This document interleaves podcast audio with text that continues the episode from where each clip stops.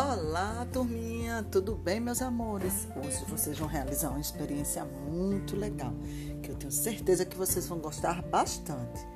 Lá na nossa página 146 do livro de ciências, vocês irão realizar uma experiência que tem como tema as plantas e a luz e observarão se a luz influencia no desenvolvimento das plantas.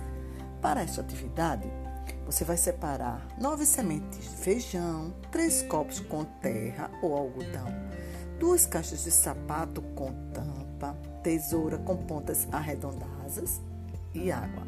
Arredondadas, não esquece.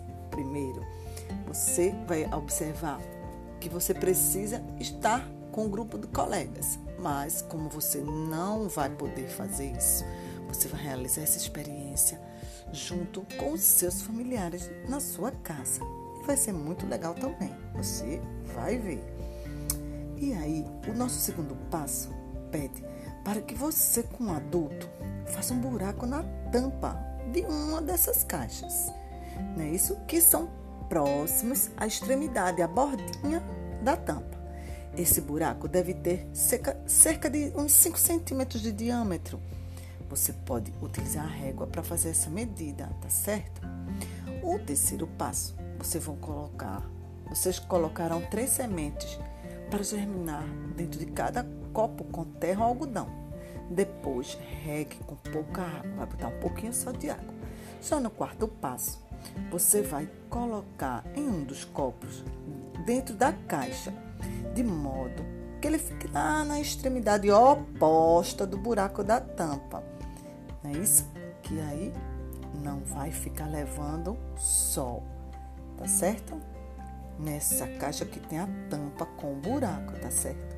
Já no passo 5, vocês colocarão o outro copo dentro da outra caixa de sapato e fechar com a tampa, tá certo? Fica observando. Já no passo 6, vocês pegarão o terceiro copo, que deve ser colocado em um local bem iluminado por isso, você pode colocar perto de uma janela, numa varanda, no terraço.